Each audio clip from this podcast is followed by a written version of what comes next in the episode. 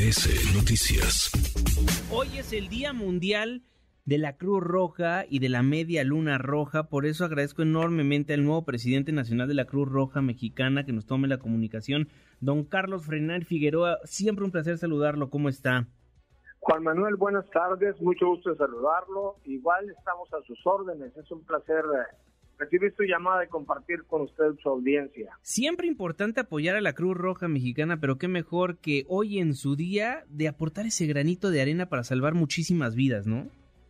Le aprecio muchísimo ello porque precisamente hoy que se conmemora el Día Mundial de la Cruz Roja y que obviamente como una sociedad nacional integrada a la Federación Internacional de la Cruz Roja, somos parte de ese gran movimiento mundial que, que opera en 192 países del mundo y que se dedica precisamente a aliviar el dolor, a salvar vidas, a rescatar personas y a estar en los momentos difíciles de la humanidad.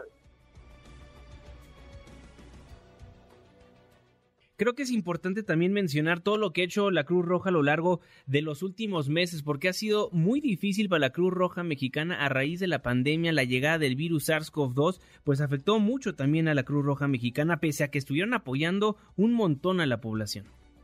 Obviamente la Cruz Roja estuvo muy activa en lo que fue la pandemia, que, que terminó ya por la declaración que acaba de hacer acertadamente la Organización Mundial de la Salud.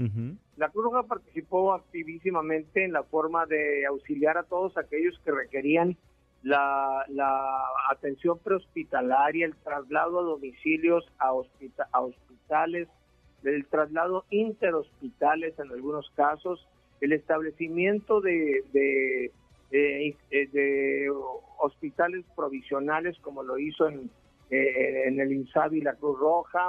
Eh, y sobre todo que tuvimos un gran respaldo tanto de la de empresas nacionales como internacionales para tener los equipamientos de bioseguridad necesarios para proteger a nuestros voluntarios.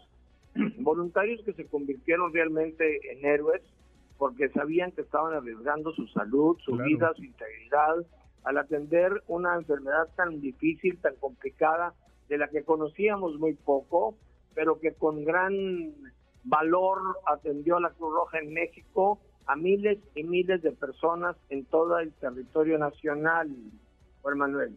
Al año más o menos se estima que son 4 millones de atenciones médicas, ¿no? Las que ustedes proporcionan, y hay que decirlo, de manera gratuita. Es correcto, son más de 5 millones las que se hacen de manera gratuita y más de un millón trescientos mil eh, servicios de ambulancia gratuitos que se prestan cotidianamente en, las calles, en los bulevares, en las carreteras eh, eh, y obviamente en los aspectos domésticos, en los accidentes que se sufren en cualquier lugar de la República. La Cruz Roja siempre está presente, Juan Manuel. Me acuerdo muy bien el día que le pasaron la la batuta como presidente de la Cruz Roja y usted decía que era extremadamente importante dos cosas, la modernización de la Cruz Roja, pero también la rendición de cuentas, algo que también está muy presente hoy día en la sociedad, ¿no? Yo creo que es una cosa básica.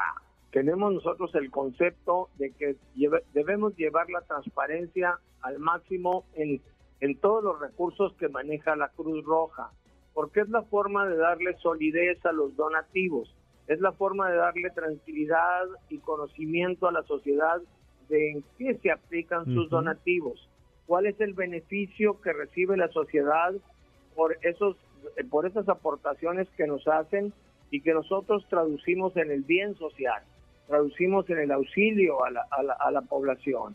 Pero eh, el hecho de que recibamos recursos importantes nos obliga aún más de tener un sistema de transparencia que pueda ser consultado públicamente y que tenga certeza para, para, los donantes, ¿no? Pues muchas gracias por esta comunicación, don Carlos. Le mando un fuerte abrazo. La importancia de donar porque los de la Cruz Roja Mexicana salvan muchísimas vidas al año. Presidente, gracias. Manuel, muchísimas gracias a ti y a la audiencia por escucharnos. Eh, un fuerte abrazo. ¿eh? Gracias. Sociales para que siga en contacto: Twitter, Facebook y TikTok. M. López San Martín.